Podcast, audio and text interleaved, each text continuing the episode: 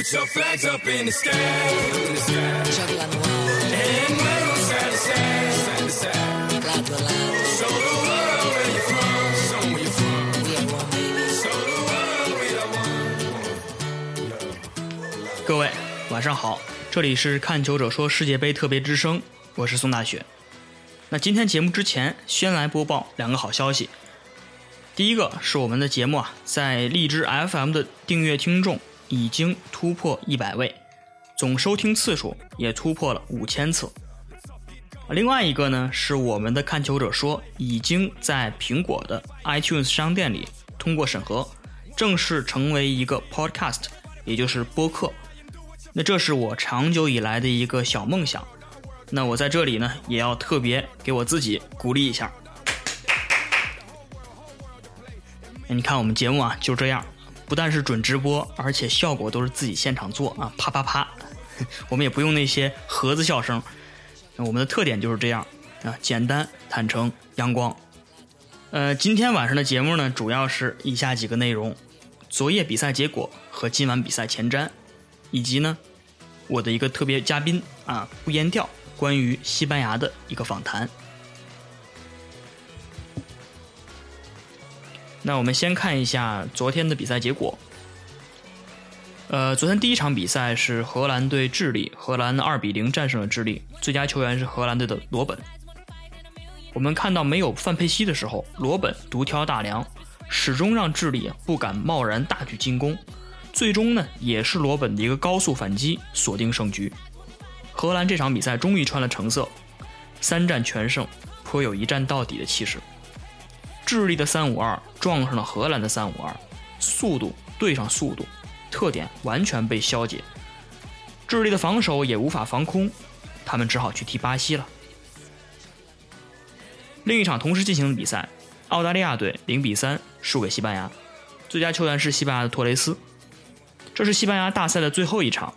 托雷斯出了谢幕啊，差不多都已经成了保留节目。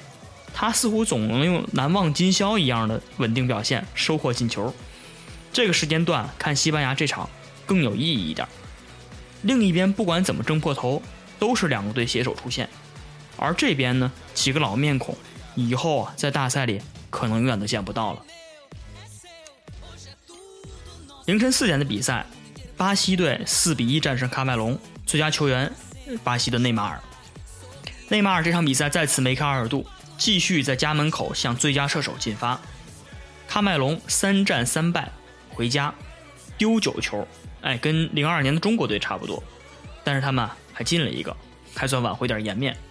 其实啊，我很期待埃托奥回国之后会说什么，因为他之前说啊有这个赌球的嫌疑，有一些内幕要给大家报一报，我还挺期待他还要说什么的。另外一场同时进行的比赛呢是克罗地亚队对墨西哥队，克罗地亚一比三输给墨西哥，最佳球员是墨西哥队长马克思。马克思啊，居然已经连续四届都当队长，以这个队长身份参加世界杯了，这次还进了一个球，既是年少成名，又是老当益壮。昨天节目前瞻里面我们提到克罗地亚队可能会遇到很大的困难，哎，果然如此，克罗地亚坚持到七十二分钟才被破门。之后呢，连丢两球，最后没能出现。所以赛程啊，真是预测比赛的一个很重要的内容。等到下届世界杯的时候，莫德里奇三十二岁，拉基蒂奇三十岁，对于他们来说，这次错过的很有可能是他们足球生涯中机会最好的一届世界杯，真为他们惋惜。接下来是明天凌晨比赛的前瞻。那明天凌晨先进行的是两场 D 组的比赛。意大利队对乌拉圭队，这是呃明天比赛的重头戏。那意大利队呢？这场比赛只要打平就可以出线，又回到了这种啊我们经常讲的中国队经常讲的就是打平即可出线的情况。呃，当然上一届意大利队的小组赛中也是打平即可出线，但是呢最终还是输了那场球，没能出线。呃，意大利的对手乌拉圭呢，这场比赛必须要赢。所以说乌拉圭呢，我们可想而知，他一定会高举进攻大旗，把意大利打下来。那意大利呢？呃，意大利主教练普兰德利赛前也说了，这场比赛他将会放弃这种四后卫的打法，改成三后卫三五二。呃，有点类似于尤文图斯的打法。那这场比赛呢，呃，我个人的看法是双方会打平。呃，原因是什么？嗯、我是个人是不看好，呃，意大利能赢的，还是因为赛程的原因。意大利这场比赛其实比对手要少休息一天，呃，这一天呢，可能又将成为决定比赛呃进程的一个关键因素。但是我不认为意大利会输啊，我觉得，呃，到这种时候，意大利还是能够呃表现出他们一贯的这种呃，最终啊，越是这个关键时候越能稳住，越能不掉链子这种气势。那我觉得，嗯，有点像上届欧锦赛，呃，一比一打平西班牙那一场，最后也是一比一告终。这场比赛我预测的是一比一。那第二场呢是哥斯达黎加对英格兰，这场比赛其实意义不大了，哥斯达黎加稳定出线，啊、英格兰是两战皆负，早就已经回家了。那这场比赛之前，霍奇森也说了，呃，鲁尼、吉拉德全都不能上，主要是以年轻队员为班底。我们也可以看一看英格兰的青年队员们，啊、像呃菲尔琼斯啊、卢克肖，包括像斯马尔林这样的球员的表现。但是呢，我个人不是很看好这一支呃青年军，因为我觉得他们还是以我在平时在英超的这种观察来看，我觉得他们还还欠经验上还欠一些。到世界杯这种大赛啊，尤其是互相之间又没有很很好的磨合，我觉得他们不一定会打出好的结果。但是同时也要考虑到，哥斯达黎加这场在已经出现情况下，他有可能会派上一些替补。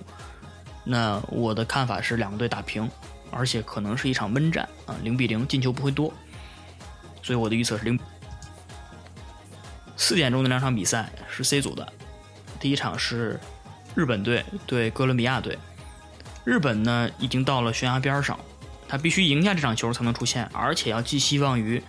同组的科特迪瓦队。这场比赛输给希腊。那日本呢这届比赛可以说是非常让人失望了，我们也不知道他队里发生了些什么，似乎呢。这个扎切罗尼就是他们教练了，也不准备在最后一场做一些什么人员上的调整，至少我们现在还没有听到。所以说，呃，他这场比赛呢，我们仍然是不寄予太多希望。我觉得他有可能会输给哥伦比亚，嗯，比分呢是一比二。另外一场球，呃，科特迪瓦只要打平希腊就可以保证出线。那希腊同样也是和日本队的问题一样的，我们看到他，呃，本届比赛里面，尤其是进攻线非常糟糕，到现在为止还一球没进。那这场比赛呢，或许他们能像喀麦隆一样，最后一场比赛挽回一些颜面，进一个球。但同时呢，科特迪瓦也不会让他只就是让这个对手就这么轻易赢掉，毕竟他们不能输啊，这场输了很危险。所以说我的看法是，呃，两队各进一球，一比一，握手言和，希腊回家，科迪瓦留下。呃，那好，昨天晚上西班牙队也是最后一场比赛正式出局。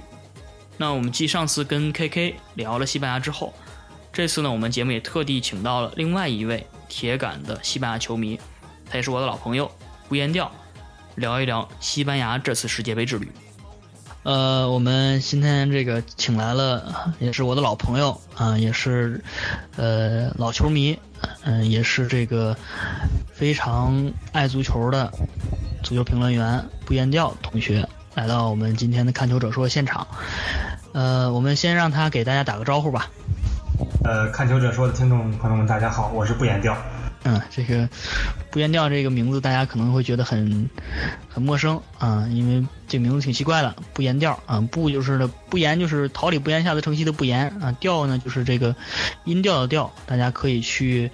呃微博上也去可以搜一下他啊，跟他这个多互动。嗯、他这个是很有很有观点、很有见地的一个呃足球评论员。啊，那我们今天这个节目是这样的，因为我们都知道，不言调是西班牙的球迷，那西班牙今年这个发挥的不是很好，所以说我们再多做一期关于西班牙的这样的一个访谈。先问问还是老问题了，问问布兄啊，问问布兄，不凶，这个不是布斯克斯兄啊，不是布影帝兄，是不言调兄。不言调教你觉得你觉得西班牙今年的表现是不是在你的预料之中？呃，我我觉得谁都不会预料一个卫冕冠军会打出这样的成绩，但是话反过来说，他打出这样的成绩，我也不是很吃惊，不是那种完全接受不了的，还是有道理的。嗯，呃，因为是这样，因为在世界杯之前呢，我也是自己去预测了一遍这个整个世界杯的流这个流程。我最后预测的结果是巴西和比利时决赛，但是呢，比利时在半决赛里面赢的是西班牙。我当时觉得坚信啊，西班牙因为是。我赛前还发过这个微博，西班牙是纸面上最强的一个球队，比起德国队来说，他的这个进攻的呃组合更丰富。但是为什么西班牙会打成这样的一个结果？呃，我看西班牙第一场比赛的时候，我其实有点惊讶。博斯克到下半场的时候，好像才在人员和这个战术上做了一定调整。就是我觉得他，我当时我印象不深了，但我觉得他调整做的挺晚的。其实这个也和第二场输给智利也是一样的道理，就是我们感觉他好像比以往要迟钝了，战术选择上变得迟钝了。这个是这个，我觉得还挺惊讶的。因为我觉得可能。呃，西班牙对这些比赛做的准备其实并不是很充分，我觉得他调整晚了，一个可能是跟呃博斯克呃不敢说年龄大了吧，但是至少他他心态更保守有关系。再有一个更重要的原因，我觉得他战术上他没有 B 计划，他没有补充的这种战术去去背出来，他没想到当自己处处于非常被动的局面的时候，他该怎么去处理这样的局面，所以他。可能一时慌乱，可能教练一时想出来好的办法，或者是看到场上的局面，他不知道该调整谁。而且本身他带到这个这届比赛来的人，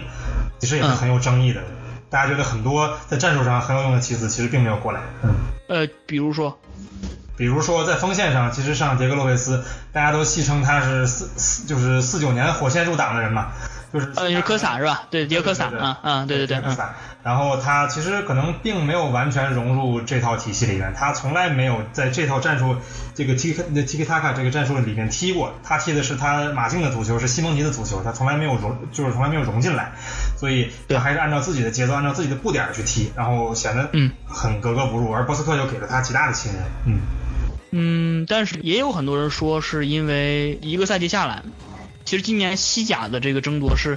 比以往都要激烈的，是三个三个球队在争夺冠军。那其实对，因为这个其实现在目前的西班牙的主力也是来自于这三个球队居多。那么这些球员一个赛季耗下来，耗到最后，你包括像皇马，包括像马竞，都一路打到欧欧冠决赛去，那他这个身心啊两两部分这个都已经是受到了很大的这个消耗，再去踢世界杯，应该是力不从心。是，我觉得这个很容易理解啊，不光是球员，包括咱们球迷也是，咱们把更很大的精力都放在究竟今年的西甲冠军是谁，究竟今年的欧冠冠军会是谁，然后可能这个。呃，巨这个经历的巨大投入和这个世界杯的这种关注间隔时间非常短，可能大家都不一定能从那个从从那个那个高聚焦的那种那种那种精神集中程度上能能够释放出来，能够尽快的再完全投入到这个世界杯西班牙的征程上来。第二场比赛输给智利也是挺，因为我那场比赛其实没有看下半场，我看了我看了开场一会儿，但是后来听说看了下半场的朋友们都说非常窝火，因为你觉得。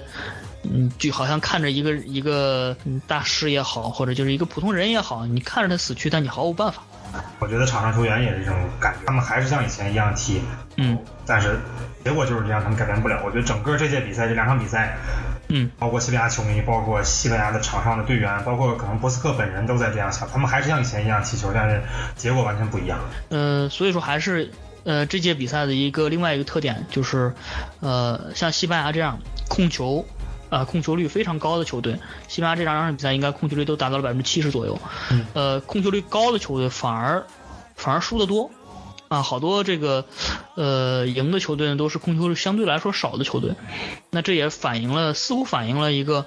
我们也常说，上一期节目也说过，是不是这个西班牙足球的这种时代，控球时代，Tiki Taka 的时代要结束了？关于这个问题啊，我也想了很多，因为作为一个西班牙球迷嘛，就是呃一个。从历史上一个呃天才辈出的一个球队，但是始终是无冕之王，到现在可以称霸，连续称霸三届大赛，那建立了一个王朝也好，时代也好，现在它究竟过去了没有，或者它究竟这个王朝还能不能存在，还能不能复兴？这个问题我也思考了很多。嗯，我的感觉是吧，我的核心观点是西班牙时代其实已经过去了。这个你不接受也没有办法。我觉得原因上可能主要有两方面吧。第一个，其实 Tiki Taka 这个战术到目前为止，它的包括它的体系，包括它的思维，包括目前西班牙球员的执行能力，还是全世界最强的，没就是没有人可以匹敌，没有人能达到这个高度。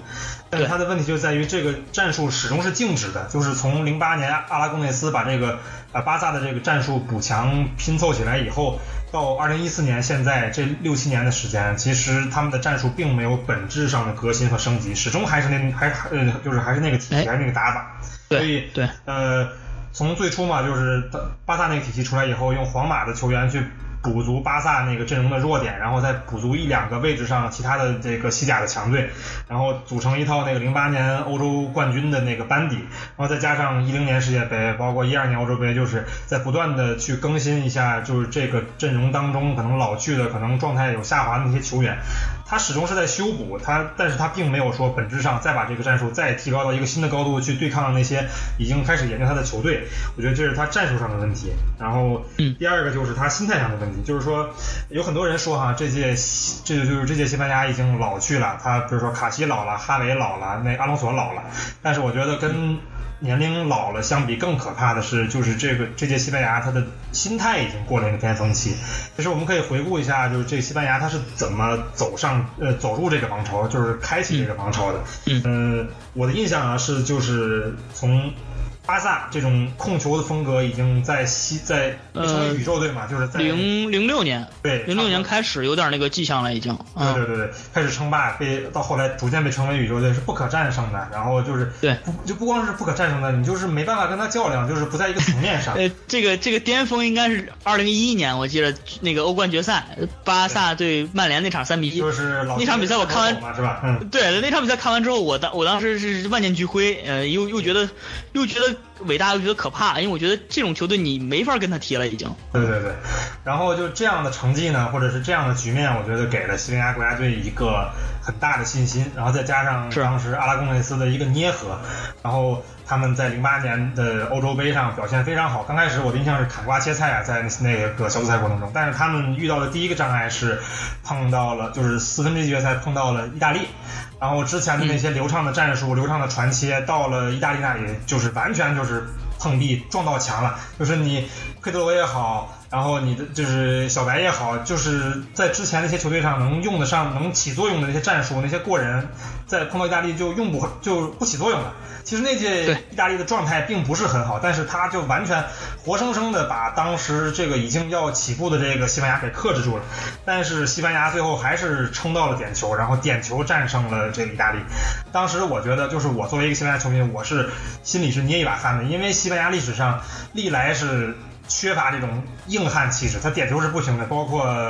我印象中，两千年劳尔对法国那个踢丢的点球，包括零二年这个西班牙输给韩国的点球，他碰到点球的时候，他是无法战胜自己，他自己心里就已经开始开始有一种空虚和害怕。对对对对对对对。但是他在那届的时候，还是呃全队绷住这个劲儿去扛过了点球。我觉得过意大利以后，后面就没有球队能够拦住他了，然后他就顺理成章的得了这个欧洲杯冠军。包括这个半决赛杀掉了当时士气正盛的。这个俄罗斯，然后呢，这是他第一个坎儿，然后第二个坎儿就是到了一零年世界杯的时候，他的当时都觉得他的这个战术是最先进的，然后他的实力是最强的，人这人员配备状态也是最好的，但是第一场就被瑞士搞掉了，瑞士的这个链式防守当时也让。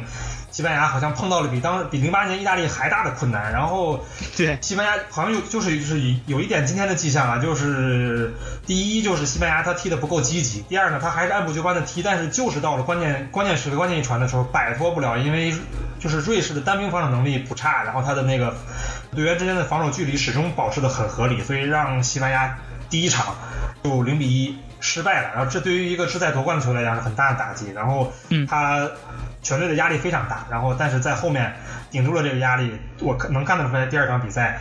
全队冒着很大的，当那个进球的时候，这个全队的压力就一直在释放，然后一起在庆祝。等过了这坎儿以后，后面就已经可以稳胜了。虽然所有的球队都还在摆大巴，都还在对他就在死守，但是我觉得就是他已经。迈过了那个坎儿，他已经知道该怎么踢了，就每就是每场抓住那个有限的机会进一个球就可以了。我觉得就是呃这两届西班牙除了赢在战术上，就是他的战术体系要高出其他球队一个时代以外，另外一方面就是他关键突破了两个很关键的难关，然后呃之后就觉得就一马平川了。他觉得他最困难的事儿都已经过去了，然后现就是剩下的比赛就就只是是履行程序就可以了。然后这届呢，他然后他又卫冕了欧洲杯，这个卫冕欧洲杯，我我哦我要跟你核实一下，这是不是就只有他这一支球队？我印象里面好像就是因为欧洲杯卫冕也是非常难的一件事儿。嗯对嗯，对对对，所以他已经完成了壮举，然后他也填补了这个西班牙足球的这个历史的空白，所以我觉得对到这届加上前面这个欧冠联赛，包括西甲联赛的这个各种内耗，就是对这个三个球队主力的内耗，我觉得他这届就是他不知道他他不知道他自己想要什么，他可能觉得我的实力我的纸面实力还是最强的，然后我的战术还是最先进的，还是那个没有人能踢得过我，然后他。但是他应该去多做什么，去去去保去保住他的冠军，或者去卫冕的。我觉得包括球队，包括从博斯克的选人，包括球队的这个球员的状态，包括我们球迷来讲，我觉得都没有一个很清晰的看法。我们就觉得那还照以前踢吧，那就差不多，至少能进个八强，进个四强没有问题。我觉得这是他心态上一个很大的问题。然后再有一个就是就是 Tiki Taka 他本身，呃，我觉得他的问题就在于可能有点高处不胜寒吧，他找不到敌人，就是，呃，他他就这样踢，然后别人就是防不住他，其实可可能很早就已经研究出了。对付他的办法可能就是，嗯呃，一支身体强悍的球队用链式防守，然后就是牺牲控球率，然后去让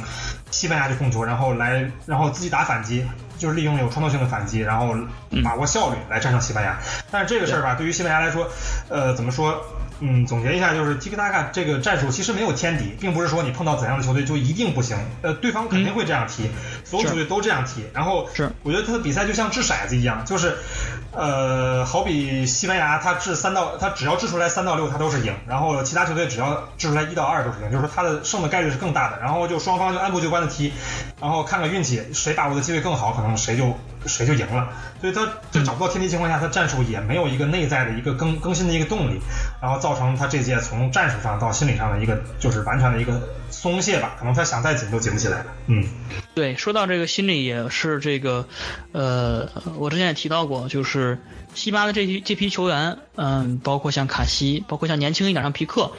他所有的这些荣誉他都拿过了。对吧？俱乐部层面也拿过了，对呃，国家队层面也都拿过了，对世俱杯啊，包括像什么这个联合会杯，对这种比较比较冷门的杯，这全都拿过了。他已经没有什么，你看尤其皮克是吧？呃，还有有还有夏奇拉是吧？对你这他有人生赢家，他已经没有什么追求的了。对所以说，这个他在心态上一定会不能像其他队那样去啊全身心的拼。我可能这这真的是这这一辈子可能就这一次机会啊，一定要抓住这次机会。你看，同样同样比起来，你像你像克罗泽，他每届世界杯都这样拼，这个真的是。就是一个一个很明显的对比，当然很很重要原因是克罗德确实没拿过世界杯冠军，这个 嗯，这也是一个原因了。呃，这是题外话。其实呢，刚才提到一个，呃你提到一个点，就是 Tiki Taka 没有固定的天敌，这个我我觉得这个观点其实很有意思。呃，因为什么呢？我印象中 Tiki Taka 的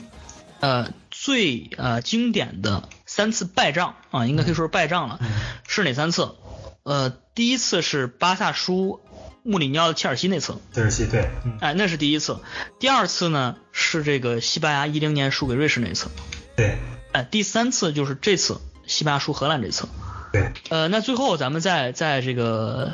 呃这个问题，其实在前天的这个节目中有问过，你觉得西班牙有没有可能在短的时间内，我们把这个短的时间内放到，比如放到五年，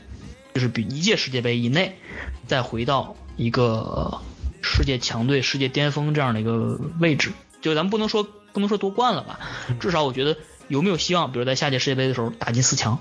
我觉得我是持悲观态度的，我觉得不太看好这个所谓的复兴也好，所谓大家再次回到这样的高度，我是持悲观态度的。嗯，是这样的，我觉得。呃，可能之后西班牙还会回归以前的西班牙，就是天才辈出，就是可能会出现劳尔，可能会出现恩里克，甚至甚至更早的一些球星，但是就是始终打不出好的成绩，就是每届小组赛可能成绩都不错，然后到了淘汰赛就被淘汰了这样的这样的局面。因为伊克塔卡就是你用不用他，你喜欢不喜欢他，他都在那里，但是他对 他对，但是他对这个球员的执行力，对教练的这个对用人的选拔和把握，其实要其实要求是非常高的。你可能需要在同一个时代同时出现巅峰期的哈维、小白，对呃，普约尔，然后你才能完成这样的，你你才能完成这样的这样这样的一个一个一个这个完美的状态。对对对对对对对。所以说，呃，可能因为从目前看啊，就是未来西班牙中场其实天才还是很多的，包括小法，然后包括席尔瓦，包括甚至后面迪亚哥，像这次那个 Co Coke 是吧？那个新的，嗯，对对对，然后他们也都是天才，但是你想同时能够出现，呃，互相兼容的一批天才，然后在各个位置上都能担起自己责任的，我觉得这个是非常难。而且其实这届西班牙。呃，输掉一个很重要的原因，我觉得缺了一个灵魂，就是普约尔。可能大家觉得普约尔老了，嗯或者他的状态有下滑。对对对，没错，我正想说这个。对，但是其实任何一个强队历届冠军想拿到想站上世界之巅，他都需要这个队里面有一个硬汉，包括咱们呃国家队也好，俱乐部也好，包括有罗伊基恩、维埃拉，你能想到的那个王朝里面都会有这样一的一是个硬汉，就是在球队打逆风球的时候，他会出他会出来去吼队友，当球队在顺境的时候，他可能会会。呃，虽然会销声匿迹吧，但是会起到一个定海神针的这样的作用。但是这届这届西班牙里缺一个这样的人物，就是可能拉莫斯是领袖，可能卡西是队长，但是他们的性格里面多多少少都缺少一项这样的因素。你像，呃，可能卡西球迷会听到会会不太高兴。我觉得这届其实卡西跟卡西的状态相比，我觉得卡西的心态的问题可能更大。就当当出现了失败，当出现了他自己的失误以后，他那个迷茫的眼神给人的感觉可能就比普通的局面可能更让人绝望。嗯，对，这时候我们想起卡恩来，是吧？对对对，卡恩在这种时候，他他他是会去喊队友，他甚至会冲到禁区里头，自己拿拿拳头把这球锤到门里去，对，吧？甚至说是，甚至说是缺一个范大将军那样的人，就是自己一个乌龙球，然后转身再骂队友，你们踢的是什么玩意儿？对对对对 对，其实这是一个一个振奋球队一个队长应该有的应该有的品质了，这个是，嗯，对，或者是当比赛出现争议的时候，然后当裁判的判罚可能出现一定倾向的时候，会有一个人冲过去朝裁朝裁判怒吼。嗯，去赖一下是吧？对对对对对，呃，其实刚才你说的这个，嗯，就是我为什么要问说为什么这个四年之后呀，或者是短时间能能重新崛起？然后你也提到了，说是这一批人同时出来才能有这样的一个完美状态。对呃，我当时想到，其实想到一点也是觉得挺悲伤的一个什么呢？就是我们回头来看，也许我们过过些年回头来看，这是西班牙的完，这是西班牙的完美一代，黄金一代。对也就意味着西班牙并不是一个传统列强，并不是一个豪门。我们想到这些豪门，呃，像像意大利啊，像像德国、像巴西、像阿根廷，我们很少听他们说有什么黄金一代这种说法，对对吧？黄金一代这种说法更多存在于像像葡萄牙、像比利时，对对对哎，对，这些西班牙。所以我们现在虽然在这个时代中，我们觉得西班牙是无上的王者，是豪门，是这个无敌的舰队，但是我们回头来看，也许它真的只是漫长的这个历史长卷里面，它可能只是真的是一只是一代而已。是。是，所以这个想一想，其实也挺悲哀。我临时想到的，就是为西班牙球迷而悲哀。我并不是西班牙球迷，但是我觉得想想也挺有点感伤。就是这个时代就这么过去了，对。其实，在历史上是有这样的例子，比如说最最夸张的，其实匈牙利呃曾经称霸世界，对对对对但是到现在什么都不是。是，对对对，当时那真是那真是雄雄霸一时，是吧？就是对对称霸的那种那种程度，以至于我们都我们都没在那会儿生活过，我们都知道，是吧？对嗯 对，好，那今天其实这个西班牙的这个事情也聊了很多了，这个话题也聊了聊的蛮多。嗯，我们以后还会在，当然我们也希望，毕竟新的这个新秀很多啊，像这个后卫线上也是什么，呃，像 AZP 是吧？这个我这个朋友这个小土豆皮儿经常提他们 AZP 多么多么好，哼 他是切尔西球迷。像这样的西班牙的新秀还是蛮多的，而且呃，巴塞罗那的这样的青训营啊，像皇马的整个这个运作的体系也。